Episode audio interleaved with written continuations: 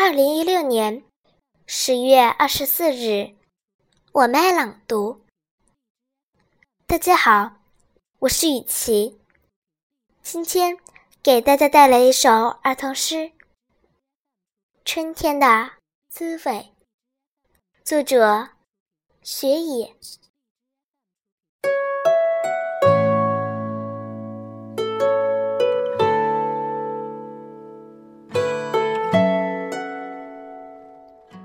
让自己变得小些，小些，再小些。